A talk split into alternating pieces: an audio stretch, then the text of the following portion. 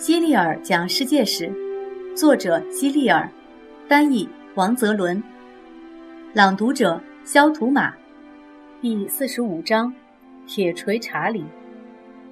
我们已经知道，犹太教与基督教都发源于现在称为中东的地区。在接下来的故事中，我将讲述发源于这个地区的第三种宗教——伊斯兰教。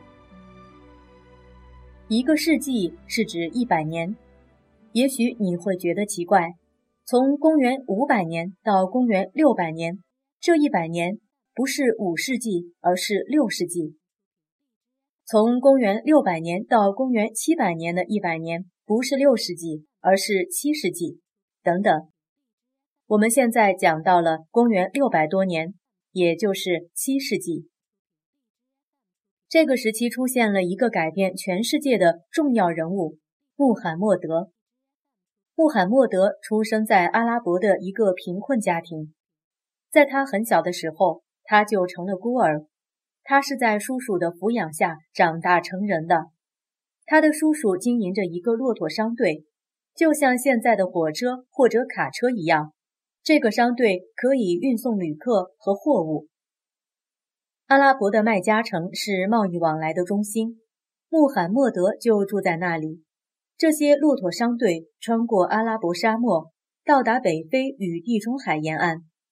虽然穆罕默德接受的正规教育很少，但是他随着商队去过很多有名的地方，见识了很多形形色色的人物。在为叔叔工作的时候，他遇到一个名叫哈蒂加的富有的阿拉伯女人。他们相识不久就结婚了，过着幸福的生活，还养育了四个女儿。穆罕默德四十岁的时候遇到了一件非常神奇的事。根据穆斯林的传说，穆罕默德经常到沙漠里的一座山里学习和思考。有一天，他见到了天使加百利显灵，加百利向他传达了上帝的旨意。穆罕默德。聆听和接受了这些旨意，并且肩负起向其他人传达上帝旨意的重任。穆罕默德看到身边发生了许多不公正的事情，于是教导人们摒弃自私的观念，要多关怀那些不幸的人。但是很显然，他不可能让每个人都心甘情愿地改变。不过，信奉穆罕默德的人还是有很多。他们创立了一种新的宗教，即伊斯兰教。伊斯兰意为顺从上帝，信徒们则被称为穆斯林。第一个听从穆罕默德传教的人是他的妻子哈蒂加。很快，麦加城里的许多人都成了穆罕默德的信徒。当然，也有很多人反对他。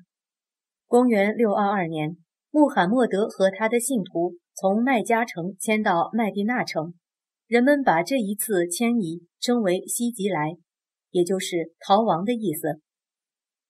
他们在许多年后又回到了麦加城。穆罕默德亲眼看见加百利显灵的故事和西吉来的故事，至今仍在穆斯林中广为流传。穆斯林从西吉来的那一年开始纪年，因此他们的第一年是公元六二二年。这就像基督徒以耶稣诞生的那一年开始纪年，罗马人以建立罗马城的那一年开始纪年一样。你注意到了吗？对于基督徒、罗马人和穆斯林而言，他们的第一年是不一样的。西吉来之后，穆罕默德只活了十年，死于公元六三二年。新继任的穆斯林领袖被称为哈里发，意思是回教国国王。哈里发继续将穆罕默德的教义发扬光大。阿布贝克尔是第一任哈里发，奥马尔是第二任哈里发。后来，人们将这些来自上帝的、被穆斯林所信奉的教义记录下来，称为《古兰经》。《古兰经》是穆斯林的圣书，穆斯林在幼年时期就要开始学习，并每日诵读它。在阿拉伯语中。上帝的称呼是安拉，穆斯林所信奉的安拉与基督徒和犹太教徒所信奉的上帝其实是一回事。在穆斯林看来，穆罕默德是上帝的最后一位先知，而亚伯拉罕、摩西和耶稣也都是上帝派来的先知。基督徒礼拜上帝的地方是教堂，犹太教徒做礼拜的地方是在犹太教会堂或寺庙，而穆斯林做礼拜的地方则是清真寺。穆斯林一天要祈祷五次，除了特殊情况之外，他们无论在何地都会坚持祈祷。穆斯林在祈祷时会有一个人进行召唤，这个人就是宣礼员，音译为穆安金。每当祷告时间来临时，穆安金就会走到尖塔、高楼或清真寺的阳台上，大声喊道：“来祷告吧，来祷告吧！只有一个真主，他就是安拉。”在麦加城圣寺中央有一座立方形的高大石殿，被称为克尔白，在阿拉伯语中译为方形房屋，又称天房。相传。穆罕默德曾在这里做礼拜，因此它成为了全世界穆斯林的圣地。所以，全世界的穆斯林总是朝着麦加城的方向做祷告。对于穆斯林来说，一生至少要去麦加朝圣一次。伊斯兰教早期拥有十分辉煌的历史，一任又一任哈里发带领着穆斯林建立了一个强大的帝国。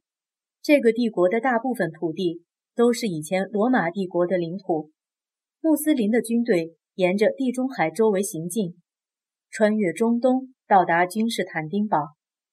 但是，穆斯林在君士坦丁堡遭遇了空前的失败。此外，穆斯林的军队还往西穿过北非，横渡直布罗陀海峡，进入西班牙，又翻越比利牛斯山脉，进入法国南部。